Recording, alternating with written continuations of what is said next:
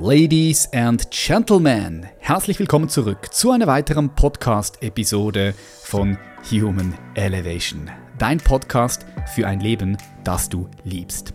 Heute sprechen wir über ein Thema, um das wir, wenn wir uns wirklich weiterentwickeln und die immer gleichen Problemschleifen verlassen wollen, um das wir fast nicht herumkommen. Es ist ein Thema, mit welchem ich mich aktuell in der Tiefe beschäftige. Ich studiere es und mache mehrere Aus- und Weiterbildungen dazu. Warum? Weil es für echte nachhaltige Transformation so wichtig ist. Und vielleicht ahnst du es bereits schon, ich spreche von Trauma. Heute haben wir eine der Top-Expertinnen in diesem Bereich bei uns zu Gast. Wir sprechen mit Verena König. Sie ist Traumatherapeutin, Spiegel-Bestseller-Autorin, Seminarleiterin, kurz Expertin für kreative Transformation. Verena trägt ein großes Anliegen in ihrem Herzen. Und zwar, so vielen Menschen wie nur möglich das Wissen um Trauma weiterzugeben. Denn sie sagt, und da schließe ich mich zu 100% ihr an, das Wissen über Trauma hat die Kraft, die Welt zu verändern. Seit über 18 Jahren unterstützt sie Menschen dabei, sich und ihre Welt gewinnbringend zu verändern und wahrhaftig zu leben. Wir haben in diesem Podcast schon mehrmals über Trauma gesprochen. Heute gehen wir aber etwas tiefer hinein. Wir schauen nicht nur, was Trauma konkret ist, wie es ausgelöst wird und wie du erkennen kannst, ob du vielleicht auch davon betroffen bist, sondern wir schauen, was Trauma mit unserer Neurobiologie, mit unserem autonomen Nervensystem, also mit unserem Körper zu tun hat. Es wird spannend und ich bin mir sehr sicher, dass du auch heute wieder sehr viel für dich und dein Leben mitnehmen kannst. So bevor wir reinstarten, hier noch eine wichtige Info für dich. Wenn du diesen Podcast feierst, ist die Wahrscheinlichkeit sehr groß, dass du auch meine wöchentlichen E-Mail-Impulse feierst. Sie sind kurz, knackig, sexy und geben dir mehr Klarheit. Du kriegst dort von mir auch manchmal Empfehlungen zu tollen Filmen, Serien oder Büchern, die mich berührt haben. Ich teile dort Dinge, die ich sonst nicht auf Social Media teile, die ich selbst aber feiere und auch mit meinen Freunden teile. Wenn auch du dich wöchentlich von meinen E-Mails inspirieren lassen willst für ein Leben voller Energie und Lebensfreude, dann abonniere gerne meinen Newsletter, respektive Klarheitsletter. Du findest ihn ganz easy auf meiner Webseite unter www.patrickreiser.com. Dort scrollst du einmal runter, bis du nicht mehr runter scrollen kannst. Und dort hast du die Möglichkeit, dich einzutragen. So, wir starten rein. Ich sage Herzlich willkommen bei Human Elevation, Verena König. Ich freue mich sehr auf unser Gespräch. Ja, ich mich auch. Ich ähm, habe mich gefragt, wo bist du gerade? Weil ich sehe da im Hintergrund, sieht es bei dir richtig schön aus, ich sehe da Blumen und das links von dir sieht aus wie ein Kristall. Ja, eine große Druse, genau. ja, ich bin hier in meiner Praxis und äh, die ist ein, ein wunderschöner Ort, wo man auch schon alleine durch den Raum sozusagen, ja, Wohltat erfährt und sich entspannen kann. Und hier mache ich auch meine Videoaufzeichnungen und meine Podcasts. Also das ist der kreative und sichere Ort. Mhm. Ja, wie wichtig ist es für dich, einen Raum zu haben, in dem Leichtigkeit da ist, der sich gut anfühlt zum Arbeiten? Wie wichtig ist es für dich als Therapeutin? Ich finde, das ist was Elementares. Also nicht nur vom Gefühl her, also wir merken das ja, ob wir uns wo wohlfühlen oder nicht und dass das eben auch eine Wirkung auf uns hat, sondern auch ganz nüchtern fachlich gesehen ist es so, dass unser Nervensystem auf äußere Bedingungen ganz stark reagiert. Und wenn wir einen Raum schaffen, der schön ist und der angenehme Reize enthält und der auch Sicherheit vermittelt, dann ist es einfach etwas, was unserem Nervensystem Raum gibt, sich zu entspannen und in Balance zu sein. Und das ist eigentlich die Basis für alles, was wir dann erschaffen können, ob nun kreativ oder therapeutisch, egal auf welcher Ebene. Also sehr wichtig ist das. Hm. Jetzt gibt es Leute, die hier zuhören, die wahrscheinlich noch nie was von dir gehört haben. Und hm. ich stelle immer hm. die Frage, stell dir vor, Verena, du bist irgendwo im Urlaub. Wo gehst du gerne hin? Wo machst du gerne Urlaub? Wir sind total gerne auf Korsika. Okay, also stell dir vor, du bist in Korsika und jetzt lernst du dort neue Menschen kennen und die kommt ins Gespräch und wie das so üblich ist, sind die Menschen dann daran interessiert, was du so machst, vor allem auch, was du mhm. beruflich so machst. Wie würdest du das in einfachen Worten beschreiben? wenn dich jemand in Korsika fragt, was du beruflich machst? Also ich hoffe erstmal, dass der mich auf Deutsch oder Englisch fragen würde, weil auf Französisch würde ich das nicht hinkriegen. ja, also ich würde in einfachen Worten beschreiben, dass ich beruflich ein Anliegen, einem Anliegen folge, und zwar dem Anliegen, Wohltuendes und Heilsames zu geben.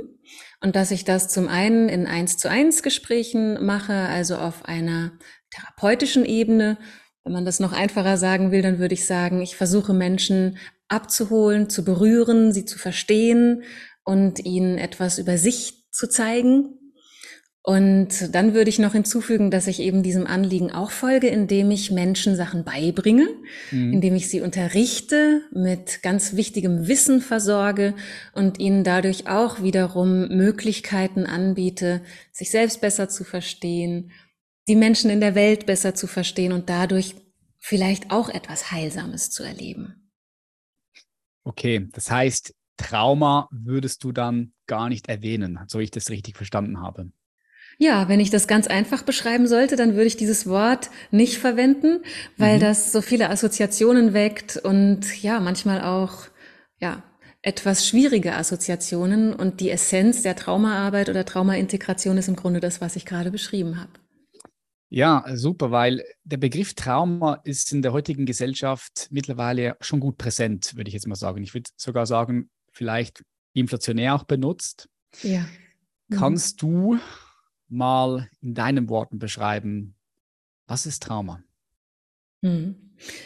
Also, es gibt eine recht einfache Definition, auf die ich immer wieder gerne zurückgreife, weil die so verständlich ist. Ein Trauma ist erstmal per Definition eine Erfahrung, die uns tief erschüttert und die uns in einem solchen Ausmaß erschüttert, dass unsere eigenen Fähigkeiten zur Verarbeitung und zur Bewältigung davon total überfordert werden. Also eine Erfahrung, die uns in Ohnmacht und in Hilflosigkeit stürzt und die uns eben auch im Nachhinein belastet, weil es uns nicht gelingt, sie zu verarbeiten. Und das bedeutet auch, dass Trauma etwas sehr Individuelles ist, weil natürlich beispielsweise ein Kind andere Dinge überwältigend findet als ein erwachsener Mensch, der Sachen vielleicht kennt oder einordnen kann. Oder jemand, der entsprechende Erfahrungen gemacht hat, ist vielleicht leichter überwältigt als jemand, der sehr gute Erfahrungen gemacht hat und sehr stabil im Leben steht. Und deswegen finde ich diese Definition sehr hilfreich, weil sie uns verdeutlicht, dass Trauma etwas ist, was nicht unbedingt im Ereignis liegt, sondern in unserem Erleben auf einer inneren Ebene mit unserem Körper, mit, mit unseren Gefühlen von Emotionen und auch dem, was wir vielleicht als Geist bezeichnen, also mit unserem Verständnis von Verarbeitung.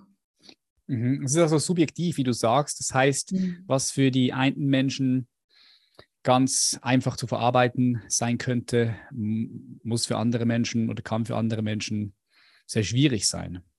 Genau. Ja, wir haben da auch in diesem leicht inflationären Gebrauch des Wortes eine Schwierigkeit zu bewältigen, nämlich dass ein bisschen ein Bild entsteht, dass wir alle traumatisiert wären.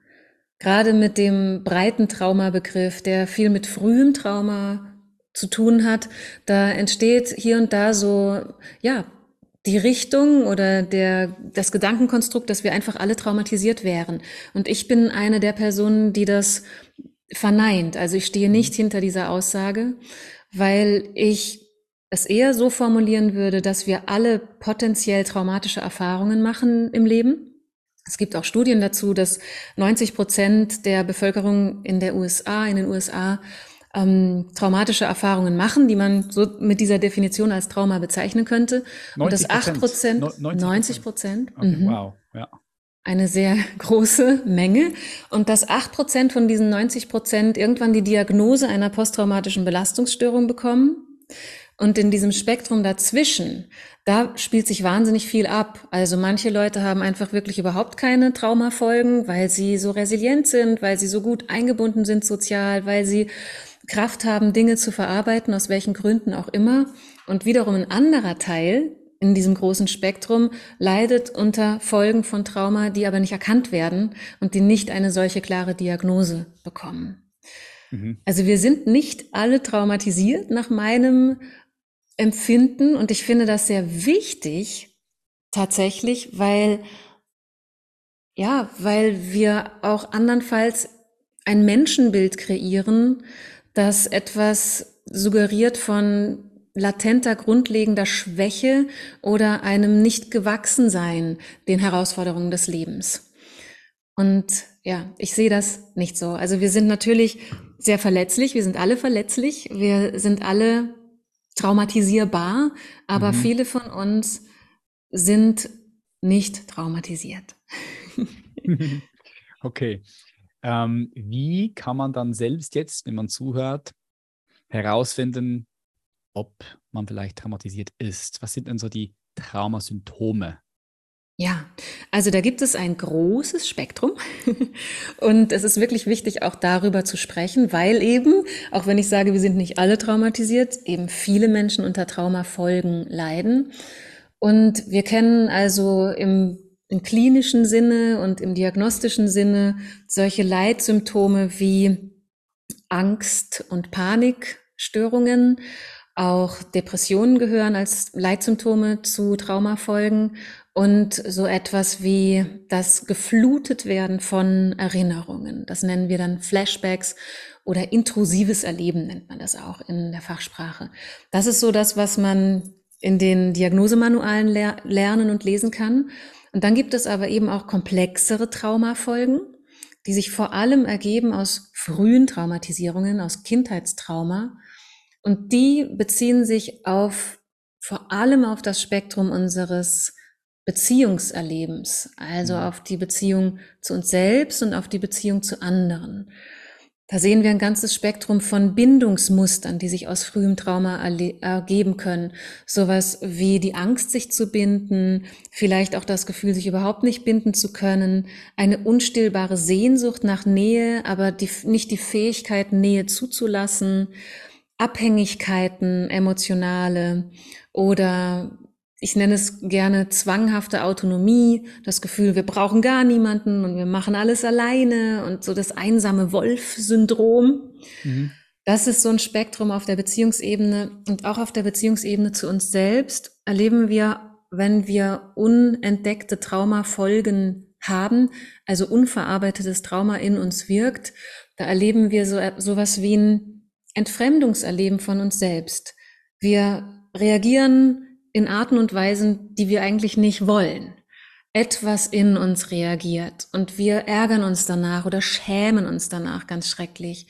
Wir wollen gerne Dinge erreichen, aber wir prokrastinieren bis zum Anschlag.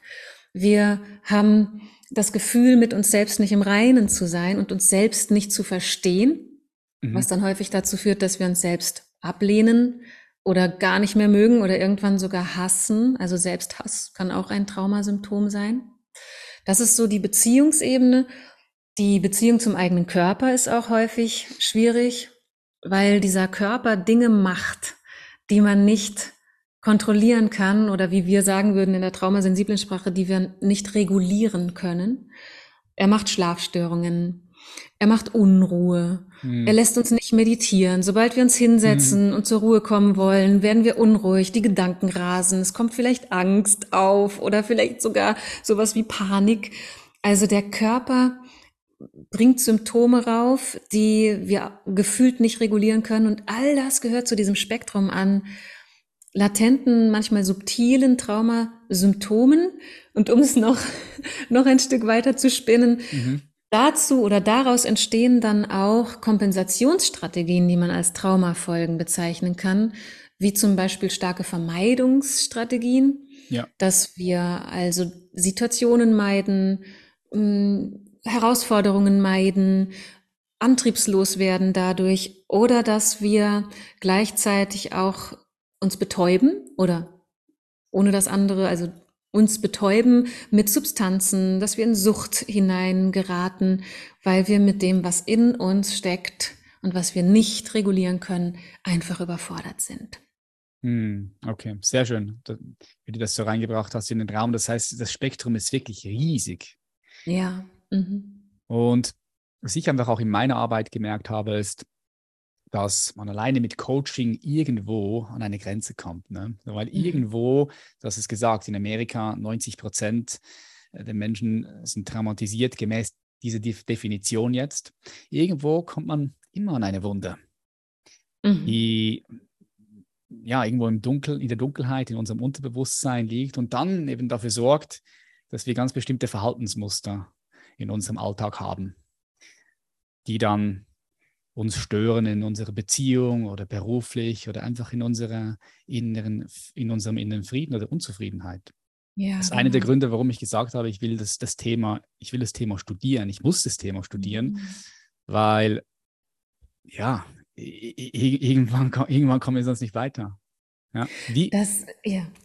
Ja, mhm. ich, ich habe dich, hab dich mal äh, irgendwo schreiben sehen, dass das Verständnis von Trauma ich weiß nicht genau, wie du es formuliert hast, kannst du mhm. gerne nochmal mit uns teilen, dass das Verständnis von Trauma die Welt zu einem besseren Ort machen kann. Mhm. Ja, also das ist mein Leitsatz. Meinst du das? Ja. Ein sehr, ja. Schöner, sehr, sehr schöner Satz. Ja, mein, mein Leitsatz, das Wissen über Trauma hat die Kraft, die Welt zu verändern. So mhm. formuliere ich das gerne. Mhm. Und das ist das, was ich, was ich erfahren habe in vielen Jahren der traumatherapeutischen Spezialisierung. Ich habe auch angefangen ohne Traumawissen und habe mit dem Wachsen an Kompetenz zum Thema Trauma einfach, ja, andere Zugänge gefunden, Türen haben sich geöffnet, mein Menschenbild hat sich verändert, die Art des Kontakts und die Art des Umgangs mit Menschen hat sich verändert. Und zwar in einem Sinne, dass es sich immer so angefühlt hat, als wäre ich der Essenz immer näher. Also immer mehr am Wesentlichen, immer mehr am Urmenschlichen, immer mehr an dem, wo sowohl die Verletztheit liegt als auch die Kraft. Und es ist so wichtig, was du sagst, ähm, dass man, es freut mich so, dass du sagst, dass du das Thema studieren willst, weil du merkst, an manchen Wunden, da stockt es, wenn du da mit Menschen hinkommst. Genau, ich, ich, bin, ich bin dran und ich, das ist ja ein Prozess auch. Ne? Ich glaube, man kann da mhm. immer noch tiefer und noch tiefer und noch tiefer gehen, wenn man sich mal für ein Thema begeistert. Oh ja. und ja, ich finde es unglaublich wichtig, ja, wenn man Menschen von Punkt A nach Punkt B bringen möchte. Ja, genau, genau. Und das Wissen über Trauma ist etwas, was uns einfach anders schauen lässt auf Wunden, auf sogenannte Probleme, auf sogenannte dysfunktionale Muster und was uns dann auch auf neue Ideen bringt, wie wir mit Menschen arbeiten können. Also ich bilde ja auch traumasensible Coaches aus und es ist so phänomenal, was da für Rückmeldungen kommen. Ich bin, wo ich das selbst erfahren habe und schon viele Menschen ausgebildet habe, immer wieder davon berührt, wenn Menschen rückmelden, ah, so habe ich das noch nicht gesehen und oh, so kann man das auch machen. Juhu, wie wunderbar. Mhm. Und es hat einfach eine Wirkung. Menschen spüren das, wenn wir innerlich eine Kapazität entwickeln, mit Trauma umzugehen. Hm. Die, unsere Nervensysteme sind miteinander verbunden, wenn wir miteinander im Gespräch sind, wenn wir miteinander arbeiten. Und das Nervensystem meines Gegenübers registriert über komplexe und intelligente Wahrnehmungskanäle, ob ich mit meinem Nervensystem so sicher und so präsent bin, dass der andere sich öffnen kann, dass der andere sich sozusagen zumuten kann. Und das Wissen über Trauma, das gibt uns immer mehr Kapazität als Coaches und als Begleiter. Also wir kriegen, unser innerer Raum vergrößert sich, den wir für Menschen zur Verfügung haben. So möchte ich es mal bildlich beschreiben. Mhm. Ja, sehr schön, wie du es beschreibst. Ich, ähm, ich weiß in der, in der Traumaforschung, dass sehr viel passiert in den letzten 20, 30, 40 Jahren, weil auch sehr viel geforscht wurde, sehr intensiv. Unter mhm. anderem wurde die Polyvagaltheorie von Stephen Porch auch ins Leben gerufen und die ist mittlerweile auch bekannt in der Szene. Mhm. Ich finde, in deinem Buch ähm, hat der Titel Bin ich traumatisiert, wie wir die immer gleichen Problemschleifen verlassen. Das habe ich hier. Schön. Dort, dort, dort beschreibst du diese Komplexität der Neurobiologie, also was in unserem Körper passiert, wenn wir traumatisiert sind. Beschreibst du sehr gut. Du bringst es sehr gut in den Raum rein. Kannst du uns da mal mitnehmen, was da auf der körperlichen Ebene, auf der Neurobiologie, in unserem autonomen Nervensystem passiert, wenn wir traumatisiert werden? Mhm. Gerne, ja. Also wenn wir traumatisiert werden, da können wir vielleicht das Wort noch ein bisschen anders verwenden, damit es griffiger wird äh, oder ja übersetzbarer wird in unsere eigenen Erfahrungen.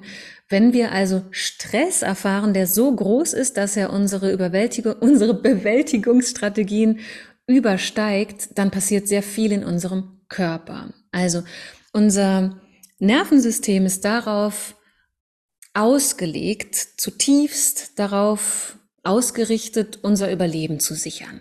Das ist äh, quasi Evolution. Das ist einfach wirklich pure Biologie und das sind autonome Prozesse, die dafür zuständig sind, uns zu schützen.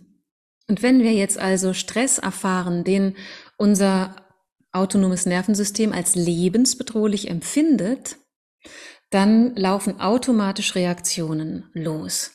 Das bedeutet also, unser Nervensystem, ich weiß nicht, wie tief ich reingehen soll, ob ich auch sowas wie Sympathikus und Parasympathikus erwähnen soll oder darf, oder soll ich es ganz einfach halten? Was meinst du, Patrick? Ich denke, ein Mix wäre gut. Ich denke, mhm. es ist schon wichtig, dass wir diese Komplexität auch hier mit reinbringen. Wir haben hier eine, ja. eine Community, die, die das auch halten kann. Ja. ja super. Äh, und gleichzeitig denke ich, ist es auch wichtig, dass wir es irgendwo dann vereinfachen können, dass wir beides ja. haben. Mix. Okay. Auch Mix. Dann machen wir einen Mix. Gut, ich mix mal ein bisschen. Gut, dann gehen wir nochmal einen Schritt zurück. Diese Ausrichtung auf den Schutz unseres Lebens, da ist unser Nervensystem ganz schlau gebaut. Also wir haben verschiedene Teile in unserem autonomen, autonomen Nervensystem und ein Teil unseres Nervensystems, der, das sympathische Nervensystem, ist dafür zuständig, dass wir Energie mobilisieren können.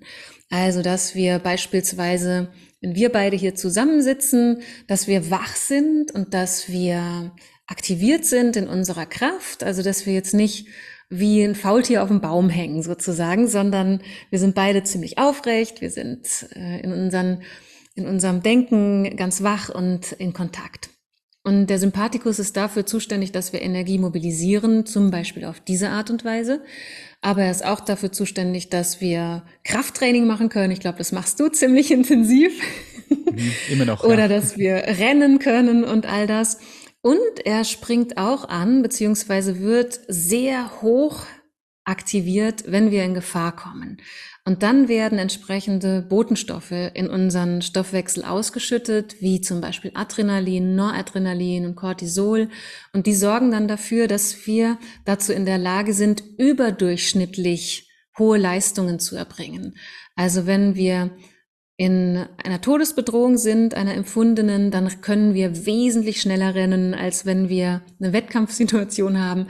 Wir können wesentlich äh, fester zuschlagen. Mhm. Wir können uns einfach, also es werden Kräfte mobilisiert, die wirklich dafür da sind, dass wir unser Leben schützen. Mhm. Das ist auch der Grund, dass Menschen ähm, Autos äh, hochlupfen können, genau, hochheben können, ja. ne, in so Stress, in solchen Situationen. Habe ich auch genau. schon gehört. Genau, das ist ein Beispiel in meinem Buch, ja, Aha, dass ja. Menschen Autos hochheben können, wenn, wenn sie sehen, jemand ist da drunter gekommen. Ne? Also unglaubliche Möglichkeiten. Es gibt auch ein Video, was man auf YouTube findet von einem Drachenfliegerunfall, wo ein Tandemflug stattfindet und der, der Tandempartner, also der Gast, wurde nicht richtig festgeschnallt. Oh shit.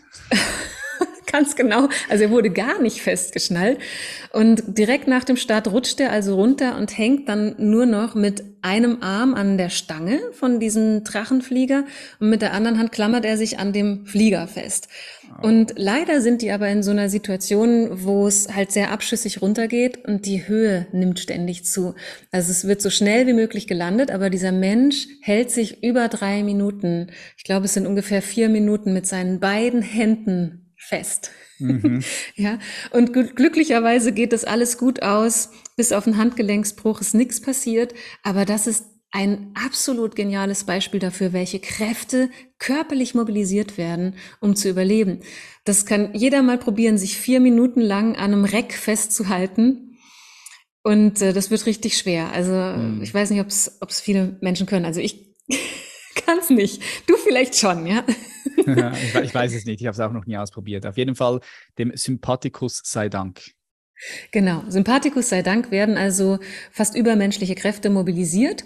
Und äh, im Normalfall, also wenn wir eben ja die Möglichkeit haben, nach einer solchen Erfahrung in Sicherheit zu landen, Beispielsweise, wenn wir das Drachenfliegerbeispiel nehmen, wird diese Energie wieder abgebaut. Also die vielen Botenstoffe in unserem Stoffwechsel werden dann synthetisiert, umgebaut und ausgeschieden, so dass das Nervensystem wieder in Balance kommt. Hm. Wir nehmen dazu in der, in der Traumatherapie gerne das Bild des Fensters, des Stresstoleranzfensters, wo wir also innerhalb eines Rahmens, den man sich vorstellen kann, in Balance sind. Und wenn wir in Todesangst sind und der Sympathikus aktiviert ist, sind wir oberhalb des Fensters. Also Energie wird hochgefahren. Wir sind dann außerhalb des Fensters in einem Ausnahmezustand in der Überlebensreaktion und nach der Belastungsreaktion finden wir wieder in die Balance hinein, wenn wir es eben verarbeiten können. Und es gibt dann noch einen zweiten Teil unseres Nervensystems, das ist der Parasympathikus. Und der ist für andere Funktionen zuständig, nämlich zum Beispiel für Entspannung für Regeneration, für einen erholsamen Schlaf und der hat auch eine Überlebensreaktion im Gepäck. Wenn wir jetzt beispielsweise nicht am Drachenflieger hängen, sondern in einer Situation sind, in der wir in der Falle sitzen, also in meinem Buch nehme ich das Beispiel eines Aufzugs, in dem man stecken bleibt. Da steckt jemand drin und er kommt nicht raus. Die, die Kampfreaktion und die Fluchtreaktion, die zum Sympathikus gehören, die funktionieren nicht im Aufzug. Man steckt in der Falle und dann greift unser Parasympathikus mit der Funktion des sogenannten Todstellreflexes. Mhm. Also der Stoffwechsel fährt runter in eine biologisch gesehen Vorbereitung für den Tod. Da werden andere Botenstoffe ausgeschüttet auch Stresshormone, aber eben auch Endorphine, die uns dann so das Gefühl geben von wegschweben. Wir mhm. spüren den Körper nicht mehr. Wir schauen irgendwie drauf. Schmerzlindernd dann auch, oder? Ja. Absolut, ja. Total analgetische Wirkung. Man spürt unter Umständen gar keinen Schmerz mehr. Was man auch sehen kann, äh, wenn Leute beispielsweise in Unfällen schwer verletzt werden, dann spüren sie nicht, dass sie mhm. ja schwer verletzt sind. Da ist unser Körper wirklich er ist einfach darauf programmiert, dass wir überleben, dass wir uns auch schwer verletzt noch irgendwo hinschleppen können oder den Stoffwechsel so runterfahren, dass wir nicht gar so schnell verbluten. Ja. Also da laufen komplexe Prozesse ab und in dieser Funktion des Parasympathikus sind wir also in einer Art Todstellreflex. Da tritt eine Starre ein und auch eine, eine Bewegungslosigkeit, also eine todesgleiche, todesähnliche Situation, also von außen betrachtet. Und um das nochmal auf ein, also runterzubrechen, im Sympathikus sind wir sozusagen in der Übererregung, also unser Nervensystem ist übererregt, Kampf und Flucht sind da die Hauptmerkmale und im parasympathischen Zustand sind wir in der Untererregung. Und beide Teile unseres Nervensystems sind also in der Lage, unter Todesbedrohung die entsprechende Überlebensreaktion anzubieten. Und beide Funktionen sind aber für die akute Situation gedacht. Also im Moment des Drachenflug, ja, Dilemmas oder mhm. in der Situation im Fahrstuhl oder wenn wir von jemandem gejagt werden oder was auch immer. Dafür ist diese Überlebensreaktion gedacht. Und unser Körper ist normalerweise auch dann in der Lage, das wieder zu verstoffwechseln, sodass wir wieder in die Balance kommen und unser Sympathikus und Parasympathikus wieder in einem gut regulierten Mix miteinander funktionieren. Dann sind wir wieder ausgeglichen, wir erholen uns, wir regenerieren. Dann haben wir nur eine Belastung erlebt, eine potenziell traumatische Erfahrung, aber wir kommen wieder in Balance. Und dann, wenn, wenn du jetzt dieses Drachenfliegererlebnis gehabt hättest, beispielsweise, dann würdest du nach Hause kommen und du würdest erzählen und dabei würdest du vielleicht zittern und würdest sagen, boah, das, ich hatte solche Angst. Und als ich da runterkam, war mein Arm so mhm. aufgeblasen, weil mhm. alle Muskeln haben mitgeholfen und, und ich bin so dankbar, dass mein Körper das konnte. Also du würdest erzählen und dann würdest du dich ins Bett legen und könntest gut schlafen, würdest vielleicht zwei Nächte davon träumen und dann wäre es eine deiner besten Geschichten, die du erzählst erzählen könntest. Mhm. Ja. Wenn alles, wenn alles gut läuft, wenn wir die Ressourcen wenn, zur Verfügung haben, um das verarbeiten zu können. Ne? Ganz genau. Und, und jetzt kommt ja der Punkt, wenn wir die Ressourcen nicht haben, um diese Stresssituation zu bewältigen, was passiert dann? im Körper, genau. in der genau. Neurobiologie in der Neurobiologie. Genau. Wenn wir also nicht diese Situation haben, dass wir wieder in Sicherheit landen und dass wir das verarbeiten können, sondern wenn wir beispielsweise kleine Kinder sind und wir wachsen in einem Elternhaus auf, wo man uns nicht emotional gut begleitet, sondern wo wir hohe Stresserfahrungen machen und niemand uns hilft, uns zu regulieren. Also uns niemand hält, uns niemand Sicherheit gibt oder nicht kontinuierlich Sicherheit gibt, dann muss unser Körper andere ja, Antworten finden. Mhm. Und dann sind unsere Antworten, vereinfacht gesagt, Anpassungsstrategien. Also dann entwickelt beispielsweise unser Nervensystem die Strategie, wenn es immer, wenn ich nicht beruhigt werde, ist es also immer gefährlich. Also muss ich immer überaktiviert sein. Ich muss immer in der Übererregung bleiben. Ich muss immer wachsam sein. Es gibt immer eine Gefahr. Also ich bin in einer ständigen Unruhe, in einer ständigen latenten Alarmiertheit. Ich bin dauerhaft auf Hab acht. Das mhm. ist dann eine Prägung, die im Nervensystem sich niederschlägt und die zu einer grundlegenden, dann auch quasi Konstitution im Körper führt. Es sind mehr Stresshormone latent im Blutkreislauf. Das Fenster, in dem wir in Balance sind, ist kleiner. Wir sind schneller gestresst. Wir gehen schneller durch die Decke. Wir können viel weniger aushalten. Ja, also wir kommen sozusagen in eine, man nennt es phänotypische Konstitution. Also unser Körper ist dann geprägt auf latente Übererregung. Wir sind schreckhaft, wir sind eben vielleicht dauerhaft unruhig, wir haben diese Schlafstörungen, weil unser Nervensystem nie wirklich loslässt. Es kennt keine tiefe Entspannung. Es das wird dann zum Normalzustand, ne? Das wird dann das einfach zum, Normal. das ist der Normalzustand, den man vielleicht auch gar nicht hinterfragt. Also, genau. Weil, ja, weil er so normal ist, man hinterfragt ihn gar nicht, sondern wenn man vielleicht mal in ein Meditationsretreat geht oder sich mit Meditation beschäftigt, man hört immer, hey, meditieren, mach das, es tut gut, da kommst du zur Ruhe und es wird ganz still. Und man mhm. merkt auf einmal, oh shit, da ist gar nichts still. Mhm. Da ist mhm. ganz viel Unruhe da. Ja. Kann also ein Indiz sein, dass da eine Wunde da ist. Genau. Die genauer, die genauer gesehen werden möchte, ja. Genau, es kann ein Indiz dafür sein, es ist ein Hinweis darauf, dass das Nervensystem nicht in Balance ist. Mhm. Also, dass vielleicht eine Prägung im Nervensystem steckt, die aus frühen stressreichen Erfahrungen kommt oder auch aus späteren stressreichen Erfahrungen kommt, die nicht verarbeitet werden konnten. Also da ist eine Anpassungsstrategie, eine Anpassungsleistung hat stattgefunden, die zu einem Normalzustand geworden ist, der uns ja Lebensqualität raubt. Mhm. Ganz genau. Und dass du Normalzustand angesprochen hast, ist sehr wichtig, weil so viele Menschen glauben, das sei normal, beziehungsweise sie kennen sich nur so. Und dann sehen sie, wie diese anderen Menschen da so entspannt meditieren. Und dann denken sie, mit mir ist was falsch. Irgendwas stimmt mit mir nicht. Alle anderen können es, nur ich nicht. Ich gehöre nicht dazu. Irgendwas ist falsch mit mir, aber sie haben halt keinen Hinweis, wo was los ist oder wo sie hingucken können. Ja. Mhm. Was kann jetzt jemand machen, wenn er für sich wahrnimmt, hey, ähm, es kann sein, dass ich irgendwo so ein Trauma habe? Ja. Wie gehst du davor? Mhm. Sind, hast, du dann, hast, du da, hast du da einen Tipp? Ja, ein Tipp. Genau, Tipp, ja, so vielleicht die eine oder andere. Die sechs, die sechs Tipps, wie du Trauma heilen kannst. Nee, ja, genau. Ich, weiß, ich weiß ja, dass du eben gerade sagst, diese sechs Tipps gibt es ja nicht. Ich, und ich bin, ja. da bin ich auch voll bei dir, weil mhm. das, das ist, es gibt keine sechs, äh, sechs äh, Tipps, Strategie, wie du das auflösen kannst, sondern es ist eine sehr individuelle und komplexe Geschichte.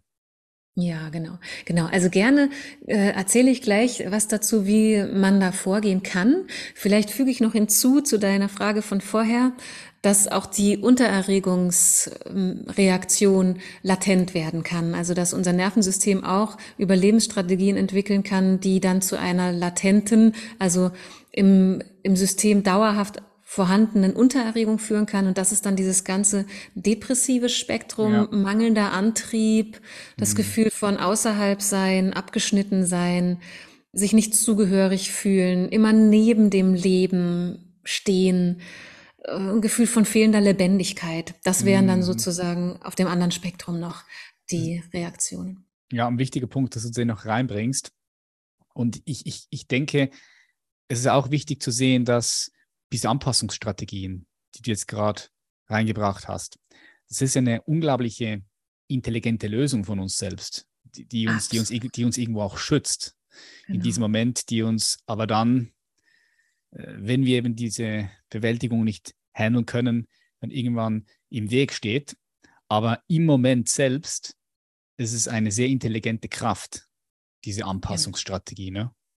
Das ist total wichtig. Ja, das finde ich einen ganz, ganz, ganz wichtigen Aspekt, weil wir in diesen Anpassungsleistungen und in diesen Reaktionen im Grunde die bedingungslose Verbundenheit zum Leben sehen können. Also das ist nichts Falsches, das ist mhm. nichts Verkehrtes, das ist auch nicht dysfunktional oder destruktiv, sondern das ist im Grunde pure Überlebensenergie die halt im Laufe des Lebens immer inadäquater scheint oder immer weniger hilfreich ist, weil wir ja nicht mehr in der Situation sind, in der wir sie gebraucht haben. Also hoffentlich sind wir das nicht mehr, ja. Genau, es ist so wichtig, dass wir all diese Dinge grundlegend wertschätzen mhm. und nicht verurteilen, sondern sie versuchen zu verstehen und dann können wir sie auch ohne Probleme wertschätzen und dann äh, auch gut mit ihnen anfangen umzugehen. Mhm. Ja. Ja, kommen wir nochmal zurück zu meiner Frage. Also anders gefragt, ja. wie können wir denn diese Lebensenergien, wie können wir die befreien? Das sind ja irgendwo auch Lebensenergien in uns, die irgendwo stecken geblieben sind in unserem Nervensystem, mhm. die wir jetzt auch nicht mehr zur Verfügung haben in unserem alltäglichen Leben. Mhm. Und wie können wir die wieder zurückholen und integrieren? Ja, das ist eine große Frage, mhm. aber ich kann ein paar Prinzipien teilen, wie wir das machen können. Gerne. Ja, ich finde es schön, dass du so häufig dieses Wort komplex auch, auch verwendest ne, in diesem Zusammenhang, weil mhm. eben diese Arbeit oder diese, diese Heilungswege sind komplex und gleichzeitig sind sie sehr logisch und einfach. Wir dürfen uns das so vorstellen, dass diese ganzen Prägungen und diese ganzen Reaktionsmuster, von denen wir die ganze Zeit sprechen, ja in unserem Nervensystem gespeichert sind. Also das sind Neuronale Netzwerke, das sind Verknüpfungen von Nervenbahnen, die dann automatisch abgefeuert werden. Und wir begeben uns also, um das zu verändern, auf eine Reise, diese Nervensystemverknüpfungen zu verändern. Das heißt, wir arbeiten im Grunde auf einer sehr körperlichen Ebene an Veränderungen von neuronalen Netzwerken. Da passiert die Veränderung. Und damit das gelingen kann, müssen wir unterschiedliche Dinge zur Verfügung stellen. Zum einen brauchen wir auf einer kognitiven Ebene diese Fähigkeit zu verstehen, was mit uns los ist. Mhm. Das ist das Ganze, was ich mit Trauma-Wissen beschreibe, also das Wissen über Trauma. Das gibt uns mit unserem menschlichen Verstand und mit unseren komplexen Fähigkeiten im Gehirn einfach die Möglichkeit, den Prozess zu verstehen, den wir gestalten wollen. Es gibt uns die Möglichkeit, unsere Reaktionsmuster zu verstehen, die wir vorher einfach nur völlig bekloppt fanden. Und jetzt können wir die verstehen und dadurch auch anders darauf eingehen. Mhm, das macht also ja total Sinn, was du sagst, ja. Das macht ja total mhm. Sinn, was du sagst, weil vielleicht kennst du die Salutogenese. Da ist mhm. ja einer ein ganz wichtiges Element ist das Verständnis, dass wir verstehen, warum sind die Dinge so, wie sie sind. Warum handle ich so, obwohl ich eigentlich gar nicht so handeln möchte. So alleine dieses Verständnis kann schon eine heilende Wirkung haben. Ne? Absolut, ja. Das ist, in diesem Sinne ist wirklich Wissen Macht, weil ja. es uns Ermächtigung zurückbringt. Ja. Also das, das ist ein Wissen, was ähm, so heilsam wirkt, weil wir bereits in dem Moment, wo wir sowas verstehen, neue neuronale Netzwerke bahnen, weil beispielsweise diese Isolation von ich bin ich und finde scheiße, wie etwas in mir reagiert, da entsteht eine Verbindung, da entsteht eine Hinwendung und dadurch fließt schon, anders gesagt, Energie auf eine ganz andere Art und Weise in unserem eigenen Inneren. Ja, also dieses Wissen ist sehr heilsam und wie so eine Grundlage für einen gelingenden Prozess. Und dann müssen wir auch zur Verfügung stellen, dass Menschen, deren Nervensystem in einer solchen Art und Weise geprägt wurden, die Möglichkeit bekommen, die Sprache, die dieses Nervensystem spricht, zu verstehen und dann mit diesem Nervensystem zu kommunizieren. Also mhm. beispielsweise zu verstehen, wenn Unruhe da ist, oh, mein Nervensystem nimmt gerade Gefahr wahr. Mein Nervensystem fühlt sich nicht sicher. Und ich habe mit meiner bewussten Wahrnehmung die Möglichkeit, diesen Raum zu erkunden und mal zu schauen, wie ich mein Nervensystem vielleicht einladen kann, Sicherheit zu suchen, mhm. statt Bedrohung zu vermuten. Ja, also wir beginnen zu verstehen, was unser Körper uns signalisiert und beginnen dem Nervensystem und unserem Körper andere Informationen zugänglich zu machen und dadurch neue Erfahrungen zu machen. Sogenannte mhm. korrektive, korrigierende Erfahrungen.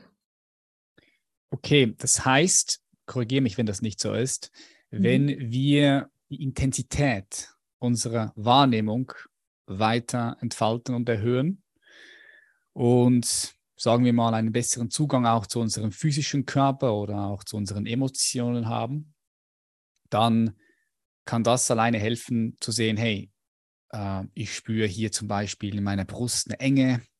Wenn ich da mal rein spüre, dann fühle ich, da ist eine Unsicherheit, da ist vielleicht Angst. Mhm. Also alleine der Prozess der Bewusstwerdung kann da auch schon heilend sein, ist das richtig? Ja, das ist richtig nach meiner Erfahrung, weil Bewusstwerdung tatsächlich die Verknüpfung von, für mich, die Verknüpfung von Wissen und Spüren ist. Mhm. Also wenn ich was, wenn mir etwas bewusst wird, dann, dann kommt mein Wissen in meinem Körper an und in meiner Emotion. Mhm. Und das ist im Grunde was ganz, ganz Grundlegendes, was auch wieder viel mit Synapsenverknüpfungen zu tun hat, ja, mit dem mhm. Entstehen von neuen, neuen neuronalen Netzwerken. Ja, das ist ganz wesentlich, dieses Bewusstwerden. Mhm, sehr schön, ja.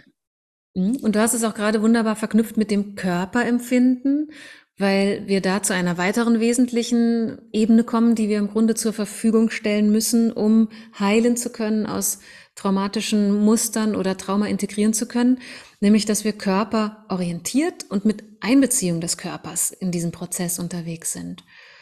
Also, dass wir begreifen und entsprechend handeln, dass unser Nervensystem unser Körper ist. So viele Menschen sagen mein Gehirn und mein Körper. Mhm, so als wären das zwei getrennte Dinge. Ein Ding, oder? es gehört irgendwie zusammen. Also es ist ein Ding, ganz genau. Mhm. Ja. Mhm. Und über den Körper und über Erfahrungen, die wir körperlich machen können, können wir unserem Nervensystem sehr viel Information geben. Es ist auch, jetzt um noch was rein Technisches zu beschreiben, tatsächlich so, dass 80 Prozent unserer Nervenfasern vom Körper zum Gehirn Informationen liefern und mhm. nur 20 Prozent vom Gehirn in den Körper Informationen liefern. Okay, ja, es macht total Sinn. Also wenn ich jetzt rausgehe und es regnet und die Regentropfen prallen auf meine Haut, dann äh, geht es von meinem Körper ins Hirn, oder? Ja, genau. Ist ein wunderbares, einfaches Beispiel. Ja, mhm. genau. Mhm. Das heißt, wir können über Körpererfahrungen dem Nervensystem ja, oder so den, den, dem Teil unseres Nervensystems, was auf der Suche nach Gefahr oder Sicherheit ist, Informationen liefern, die helfen, aus der alten Prägung, alles ist gefährlich, hinzukommen zu der Offenheit wahrzunehmen, was ist in diesem Augenblick wirksam. Mhm. Also nicht die alte Blaupause auf die Realität zu legen, sondern den jetzigen Moment als Realität zu erkunden, sozusagen. Mhm. Ja, ja, das, das, das ist auch der Grund, warum Körperarbeit so wichtig ist, finde ich. So Körpertherapie, ja. Körperarbeit, ganz wichtig. Ganz wichtig. Mhm. Und ganz wunderbar, wenn die traumasensibel stattfindet. Mhm. Ja. Mhm. Ähm, also überall ist einfach dieses Wissen über Trauma so hilfreich. Und, äh, und dann können wir auch, ohne dass wir Traumatherapie machen, Menschen, die Trauma tragen, ganz sozusagen unbemerkt gute Erfahrungen ermöglichen, die heilsam wirken. Ja, das, mhm. das finde ich einfach phänomenal, um es mal kurz emotional auszudrücken. Ja, ich, ja, ja da bin ich voll auch bei dir. Ja, ich liebe das auch. okay, geil. Das heißt, einerseits das Verständnis, ja, über, über, über, also mental, gedanklich, einfach die Zusammenhänge checken. Ah, okay, klar, mein Verhalten hat was damit zu tun, weil ich in der Schule damals das und das, pipapo, ja. Genau. Und dann gleichzeitig auf der körperlichen, aber auch emotionalen Ebene, dass wir da uns bewusst werden, wo spüren wir diese alte Wunde? Mhm. Weil ich mhm. finde, ich finde immer, ich bringe das immer auch gerne noch so rein, dass in diesem Moment, wo, wo diese Wunde berührt wird in der Gegenwart, mhm. in diesem Moment wiederholt sich ja die Vergangenheit in der Gegenwart. Das heißt, der Weg von gestern legt sich äh, in den Weg von heute Und nichts mhm. Neues kann passieren. Keine Evolution bleibt irgendwo stecken, wenn du so sehen möchtest, oder? Voll, ja, das ist schön ausgedrückt und das ist etwas, was Menschen sehr belastet, weil sie eben auch merken, sie stecken fest sozusagen ja. und weil sie das Gefühl haben, immer das Gleiche, immer, immer wieder solche Situationen, schon wieder ist mir das passiert. Mhm. Ja, das macht ganz ohnmächtig und ganz verzagt. Mhm. Genau, und das, das ist, du hast es schön gesagt, der Weg von damals legt sich auf den Weg von heute und wir sehen dann die Möglichkeiten von heute nicht. Ja. Mhm. mhm. Und was uns da so helfen kann, ist eben tatsächlich diese Körperebene. Da möchte ich gerne noch mal, noch mal was vertiefend dazu sagen, was ganz einfach im Grunde ist. Hm, wenn wir diese Körperebene wirklich verstehen, verstehen wollen, dann können wir uns auch bewusst machen, dass die Körperempfindung, die wir heute haben, ja auf einer inneren Ebene, auf einer neuronalen Ebene verkoppelt ist mit einem Ereignis, was damals war. Also es gibt diese neuronalen Verknüpfungen und Verkoppelungen, die, die uns dann das Gefühl geben, heute ist genau wie damals. Und wir sind als erwachsene Menschen dann immer dabei, das als eine Geschichte zu etablieren. Also wir erleben eine Körperempfindung und daraus entwickeln wir Assoziationen. Da sind automatische Assoziationen. Gleich passiert was Schlimmes, gerade passiert was Schlimmes, mhm. wieder läuft es so und so, und schon wieder das und das. Ja, da kommt die und Geschichte, die unser Verstand uns erzählt, ja. In der Ganz mentalen genau. Ebene, dann haben wir die Bilder und die Videosequenzen auf der mentalen Ebene, gedanklich, mhm.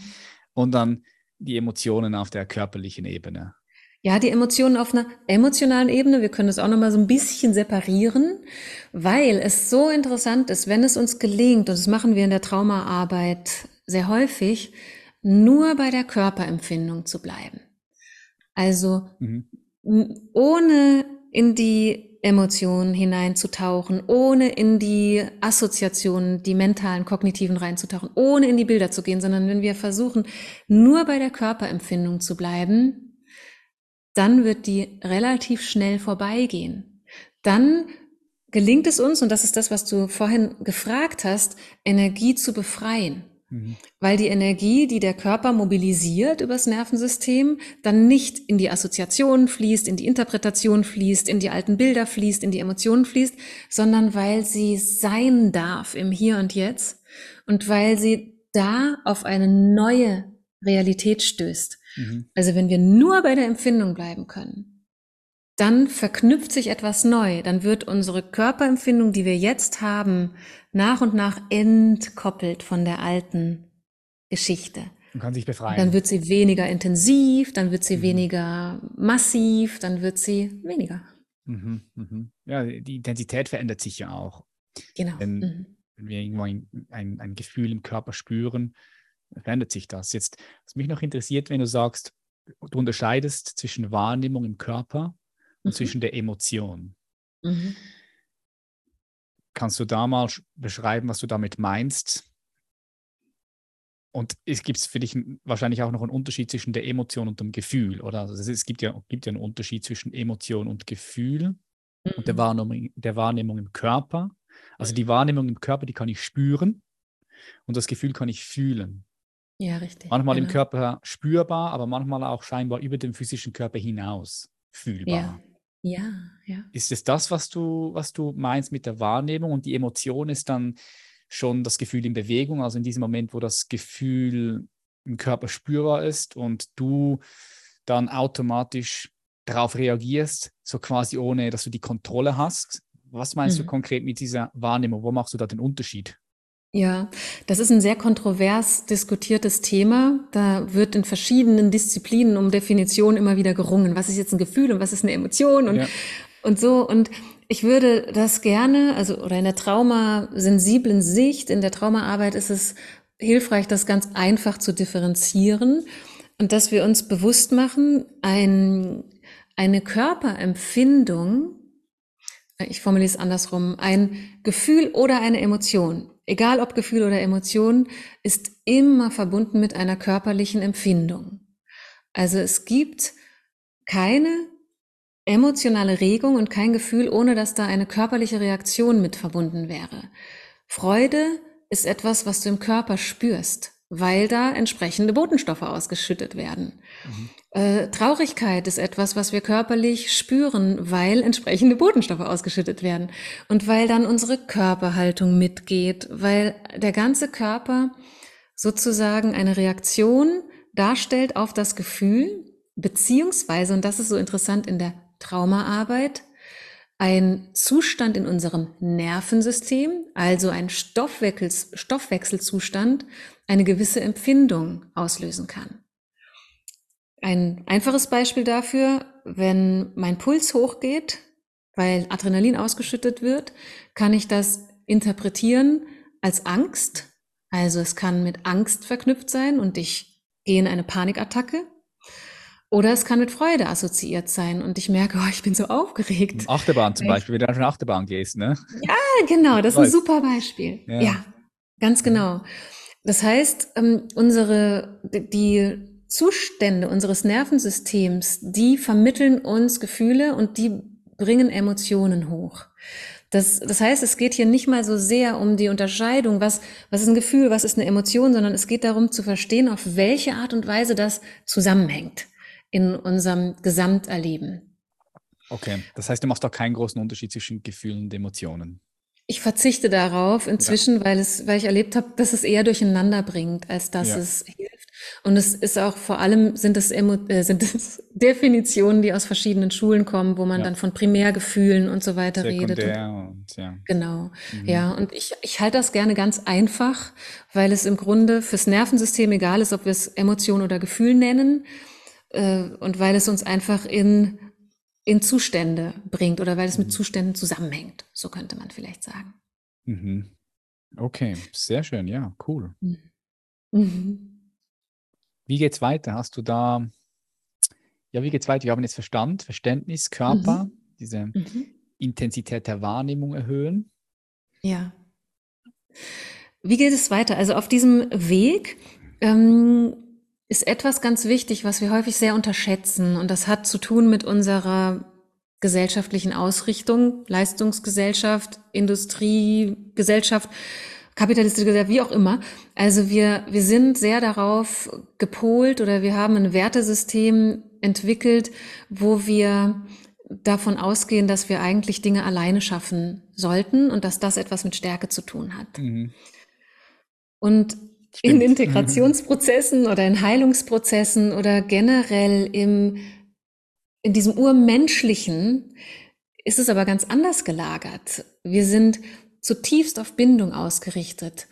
Und das, was wir brauchen, damit unser Nervensystem in Balance ist, ist, dass ein Teil in unserem Nervensystem aktiviert ist, den Stephen Porges, den du vorhin erwähnt hast, als soziales Engagementsystem bezeichnet. Das ist ein bisschen sperrig im Deutschen, ja, der Begriff.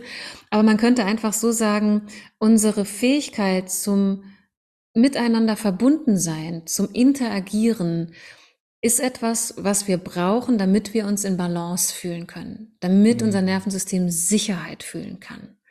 Dazu brauchen wir Verbindung. Mhm. So wichtig, so wichtig. So schön, dass du das sagst, ja. so wichtig, War, ja. Ja, Community, Menschen, mhm. mit denen du das teilen kannst, was dich genau. beschäftigt. Mhm. Genau. Das Zusammensein, diese Bindung. Also das heißt, das dritte Element ist eigentlich Bindung, die dann auch wieder Sicherheit gibt. Genau. Und ich weiß nicht, von wem der Begriff kommt. Ich glaube von, ja, vielleicht weißt du es, Heilungsbiotop.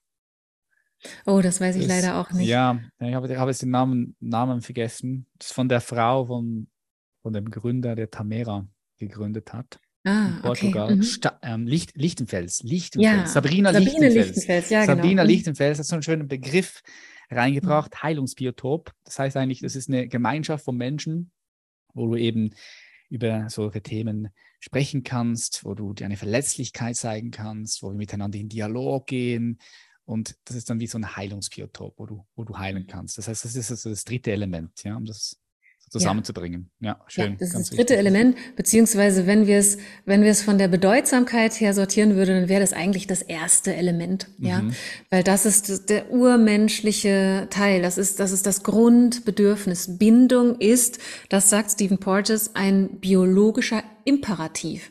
Also ohne Bindung kein Überleben, mhm. ja. Das, das ist super essentiell.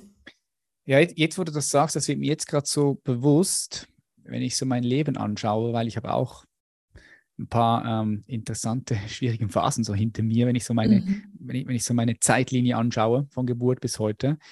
Und tatsächlich war es so, dass wenn ich nicht weiter gewusst habe, dass ich zumindest immer ein gutes Netzwerk aus Menschen gehabt habe. Also ich hatte immer, ich habe so drei, vier Freunde, die, die für mich Familie sind. Mhm, toll. Und, und, die mhm. haben, und die haben mich auch in solchen Momenten gefangen. Mhm. Und jetzt merke ich gerade, wenn, wenn wir so darüber sprechen, ja klar, das, also das war für mich ganz zentral, auch, dass ich bestimmt durch bestimmte Dinge durchgehen konnte in meinem Leben. Ja, oh, mhm. das ist so wertvoll. Mhm. Ja, und das ist, das ist das, was es auch möglich macht, potenziell traumatische Erfahrungen zu verarbeiten. Die hinterlassen Spuren, natürlich, aber sie müssen dann nicht zu Folgesymptomen werden, sondern es gehört dann zur Geschichte. Es ist wie eine Narbe, die immer wieder mal auch erinnert an alten Schmerz, aber die, die wir integriert haben. Sie gehört halt zum Körper dazu, ja. Mhm. Also soziale Verbindung, Verbundenheit, Freundschaften, sichere Menschen im Leben zu haben, ist die wichtigste Ressource von allen. Und es ist für viele Menschen ganz schmerzhaft, das zu hören, weil sie eben auch aufgrund von Traumafolgen vielleicht das noch gar nicht haben. Ja. Und es ja. ihnen so schwer fällt, mhm. ja, sich zu verbinden oder mhm. sich, sich zu zeigen. Und dafür sind dann tatsächlich Therapeuten oder traumasensible Coaches sehr gut, weil das die ersten Menschen sind für manche Leute, mit denen sie das erfahren können. Und dann lernen sie auch andere Menschen an sich ranzulassen, in sich einzulassen oder sich zu öffnen. Ja. Mhm. Was ist für dich der Unterschied, wenn du sagst, traumasensibles Coachen und therapeutisch? Was ist für dich da der Unterschied? Mhm. Also ja, das ist ein Unterschied, der schwimmend ist, weil therapeutisch ist ein Begriff, der im Grunde ja impliziert, dass da, ja, der ist geschützt genau. und das genau. ist ein Begriff, der impliziert, dass Heilung geschieht und mhm. Linderung. Und beim Coaching würde man dann quasi sagen, da, da gibt's keine Heilung und Linderung. Aber das ist halt nicht der Fall. Ja, also Coaching kann natürlich auch extrem heilsam wirken, aber es ist halt ein anderer Begriff. Und in der Traumaarbeit in der traumasensiblen Arbeit, da unterscheidet man, muss man halt auch begrifflich und rechtlich unterscheiden, dass man in der Traumatherapie häufig an das Ereignis selbst geht. Also man geht in den Inhalt der Erfahrung. So war das damals und dann ist das passiert und dann habe ich das erlebt und dann hat sie oder er das gemacht. Also man geht in das Geschehen rein, um das konkret aufzuarbeiten. Das ist sozusagen, das, das sind Methoden, die, die in der Traumatherapie passieren. Und im traumasensiblen Coaching, wie ich das auch unterrichte, da vermeiden wir es, auf eine ganz natürliche Art und Weise in die Ereignisse reinzugehen, sondern wir kümmern uns darum, mit den Symptomen und den ja, Folgen im Nervensystem zu arbeiten und dadurch Heilung zu erwirken, ohne dass wir in die Erfahrung von damals rein müssen. Okay, das ist ein guter Punkt, den du da reinbringst, weil, also wie siehst du das? Ist es möglich, Trauma in der Tiefe zu, zu heilen, ohne dass man da auch reingeht? Ja, mhm. Mhm. kann ich mit einem klaren Ja beantworten und vielleicht noch ergänzen, dass das nicht immer möglich ist, aber in sehr vielen Fällen, ich würde sagen in einem Großteil der Fälle, weil Trauma-Integration oder Traumaheilung ganz übergeordnet bedeutet, dass unsere innere Kapazität für unsere eigenen Gefühle, für unsere eigenen Reaktionsmuster, für unsere Zustände im Nervensystem, dass die so weit wächst, dass wir mit dem, was in uns ist, umgehen können. Ja? Mhm. Mhm. Also Traumaintegration bedeutet nicht, ich tue das raus, ja, also ich entferne sozusagen die Traumaenergie, um es mal ganz bildlich zu machen, sondern Traumaintegration bedeutet, ich wachse innerlich so, dass ich das in mir integrieren kann, dass ich dem einen Platz geben kann, dass es mich nicht mehr überflutet, sondern ich damit umgehen kann. Und um das zu erreichen, müssen wir nicht zwangsläufig in die Inhalte reingehen, sondern wir müssen lernen, diese Kapazität innerlich zu bilden, auch über die Körperspürerfahrungen und all das, was wir schon angesprochen haben, äh, sozusagen mit unseren Stresssymptomen umgehen zu können. Das nennt man Selbstregulation ja. in der Fachsprache. Also wir, um Trauma zu integrieren, müssen wir die Fähigkeit zur Selbstregulation und das sogenannte Containment erhöhen.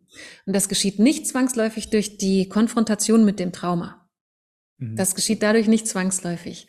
Aber es geschieht, wenn wir uns unserem Körper zuwenden, unsere Reaktionen verstehen, wenn wir üben, damit da zu sein, was wir fühlen, wenn wir durch eine Begleitung lernen, wie wir unsere Aufmerksamkeit und auch unsere Energie lenken können, dadurch bilden wir Kapazität. Ja. Und noch dazu ist es auch so, dass es bei sehr vielen Traumatisierungen nicht möglich ist, dass man in das Geschehen reingeht, weil alles, was wir früh erleben, ist nicht auf dieser expliziten Ebene erinnerbar. Ja, ist unserem Schatten in der Dunkelheit, irgendwo in unserem Unterbewusstsein versteckt, so tief im Keller unten. Ja, und auch manchmal ganz an der Oberfläche in unserem Körper empfinden halt. Ja, genau. Mhm. Also du meinst im Körper, im Körper spürbar, aber keine bewusste Erinnerung dann und auch keine genau. Bilder, die hochkommen. Genau, ja, genau. Ja. Wenn wir beispielsweise eine traumatische Geburt erlebt haben, bei der mhm. wir fast umgekommen sind oder die Mutter von uns weit entfernt wurde oder oder, dann haben wir darüber keine klaren bildlichen und so so ja narrativen Erinnerungen, aber unser Körper hat das Erlebnis tief in der Zelle gespeichert und damit können wir arbeiten, ohne dass wir uns erinnern müssen auf dieser Ebene, wo wir was wir als Erinnerung landläufig definieren. Ja. Mhm. Okay, ja, es macht total Sinn. mhm. Ja, schön, Verena. Äh, vielen herzlichen Dank für diese Reise. Ich denke, das war sehr, sehr spannend. Wir haben uns schon ein paar Mal hier auf diesem Podcast über Trauma äh, unterhalten und das Ach, war jetzt nochmal noch mal, ja, tief, denke ich, so wie du es erklärt hast, auch mit dieser Neurobiologie, super spannend und interessant. Mhm. Jetzt, was mich noch interessieren würde, ich hätte noch zwei Fragen an dich. Mhm. Und zwar erstens, ähm, stell dir die Welt vor in 30 Jahren, 2050. Mhm. In welche Welt leben wir in 30 Jahren aus deiner Perspektive? Und ich sage jetzt mal aus deiner optimistischen Perspektive. Also, was, Danke. also was, ist, was ist deine Vision für die Menschen, für die Gesellschaften 2052. Also, wenn ich meine optimistische äh, Vision teile, die ich auch wirklich spüren kann, weil ich eben glaube an die Kraft ja, dieses Wissens über Trauma und auch die Folgen dann auf emotionalen Ebenen und körperlichen Ebenen, dann sehe ich in, ähm, in dem Jahr 2052 Menschen, die ganz früh schon im Leben gelernt haben, wie wichtig Bindung ist und dass wir verletzlich sind und dass wir super stark sind. Und ich sehe Menschen, die schon in ihrer Kindheit von ihren Eltern gelernt haben und auch in der Schule und in all den Erziehungs- oder ja, Begleitungseinrichtungen, die es dann vielleicht gibt, so wahrgenommen und so behandelt werden, dass sie als verletzliche und individuelle ganz starke Wesen behandelt werden. Also, dass sie sicher gebunden sind und dass sie dadurch die Menschen sein können, die sie wirklich sind. Mhm. Also mit ihren eigenen Talenten, mit ihren eigenen Gaben und mit dem, was sie in diese Welt mitbringen können. Und ich sehe in dieser Vision Würdeträgerinnen und Würdeträger, die das tief verstanden haben und die Botschafter und Botschafterinnen des Friedens sind und die Initiativen und ähm, so im, im Wortsinn lichtvolle Armeen äh, kreieren, also keine, keine mit Waffen und, und Kriegsinstrumenten, sondern mit, mit Wissen und Empathie, die dann dort wirken, wo Menschen noch feststecken in der Düsternis und in der Verirrung oder Verwirrung aus altem Schmerz. Also ich sehe im besten Falle eine Menschheit, die in Respekt und Achtung vor dem Leben einander unterstützt, einfach nur menschlich zu sein, mit allem, was dazugehört und das in Balance zu halten. Hm. Das wäre so schön. Ja, das wäre sehr schön. Das ist vielleicht ein bisschen schnell, 2052, aber gut, wir arbeiten dran. You never know. We never, never know. know. Ja. Du hast den Frieden angesprochen. Glaubst du, weil darüber habe ich mir auch schon viel Gedanken gemacht und mache mir immer wieder mal Gedanken. Glaubst du, es ist eine Welt, eine Gesellschaft möglich ohne Kriege, in Frieden? Ja, also etwas in mir ist davon überzeugt, etwas anderes wird immer wieder in Zweifel gerissen, weil halt einfach Dinge auf der Welt passieren, wo man auch wieder denkt, ähm, ich dachte, wir hätten schon mehr verstanden. Aber ich glaube fest daran, dass wir als menschliche Spezies in der Lage dazu sind, die Wiederholung von alten Mustern zu überwinden. Mhm. Weil all diese Kriegsgeschehnisse sind nach meinem Empfinden äh, Reproduktionen und Reinszenierungen von alten, ungeheilten Traumatisierungen. Das sind immer reaktive Geschehnisse. Da, äh, immer wenn Krieg ausbricht, wird das Verhandeln beendet. Also die Beziehungsebene wird ausgeblendet.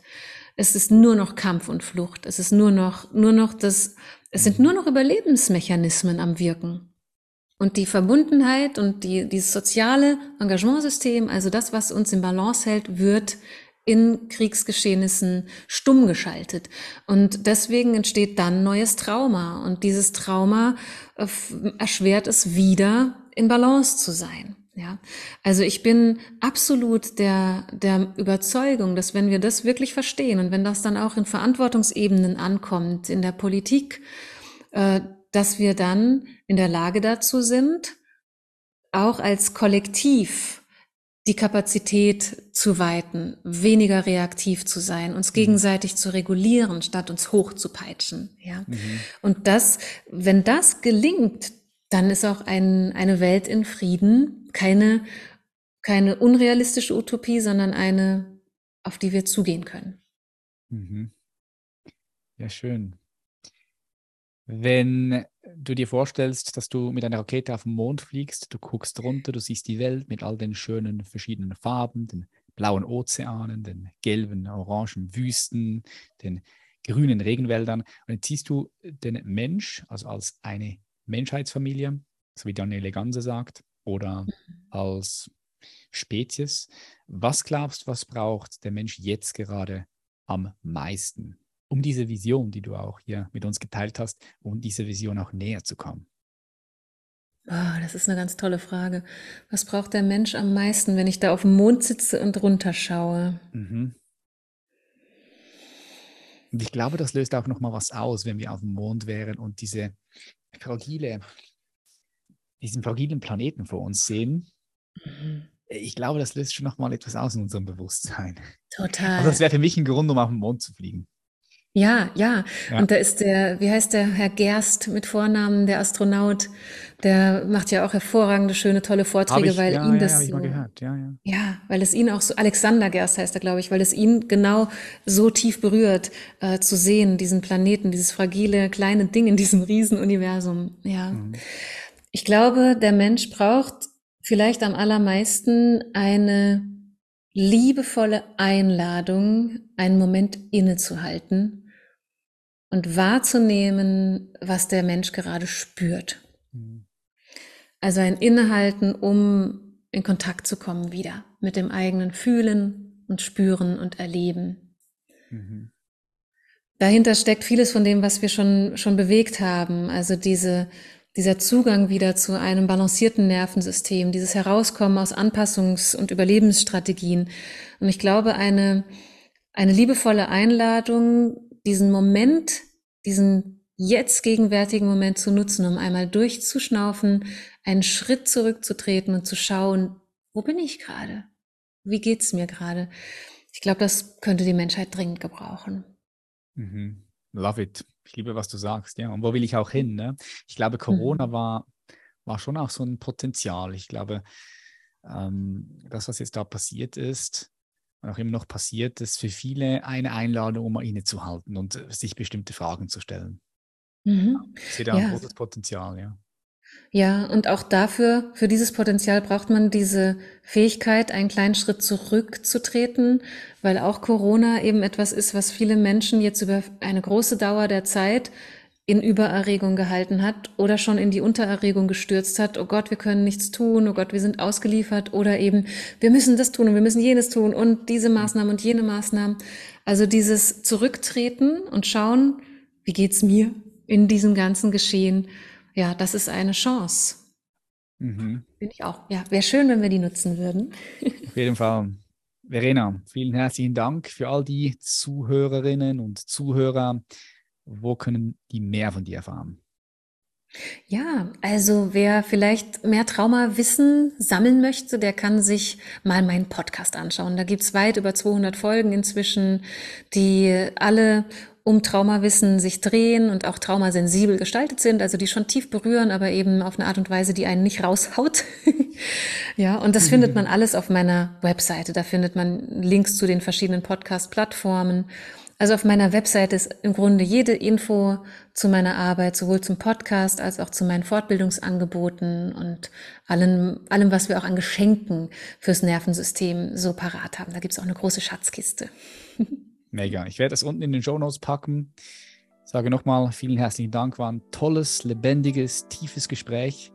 Also tief in, in, in, in Form von einfach von, von diesem geballten Wissen, was du hast, von deiner jahrelangen Erfahrungen in Sachen Trauma. Sehr spannend, sehr interessant. Und für all die Leute, die mehr wissen wollen, checkt Verena König ab. Link unten in den Show Notes. Vielen herzlichen Dank. Ich danke dir von Herzen, war wunderschön. Ich danke dir. Ich bedanke mich ganz herzlich bei dir, dass du bis zum Schluss geblieben bist. Wenn dir diese Episode gefallen hat, dann abonniere diesen Podcast gerne und teile ihn mit deinen Liebsten. Das kannst du ganz einfach machen, indem du bei iTunes oder Spotify oben rechts auf diese Pünktchen drückst und dann runter scrollst und dann auf Teilen klickst. Und dann hast du die Möglichkeit, diese Episode auch mit deinen Liebsten zu teilen. Ich bedanke mich ganz herzlich für deine Unterstützung. Wir sehen uns in der nächsten Episode. Schön, dass es dich gibt. Mach's gut, dein Patrick. Bye bye.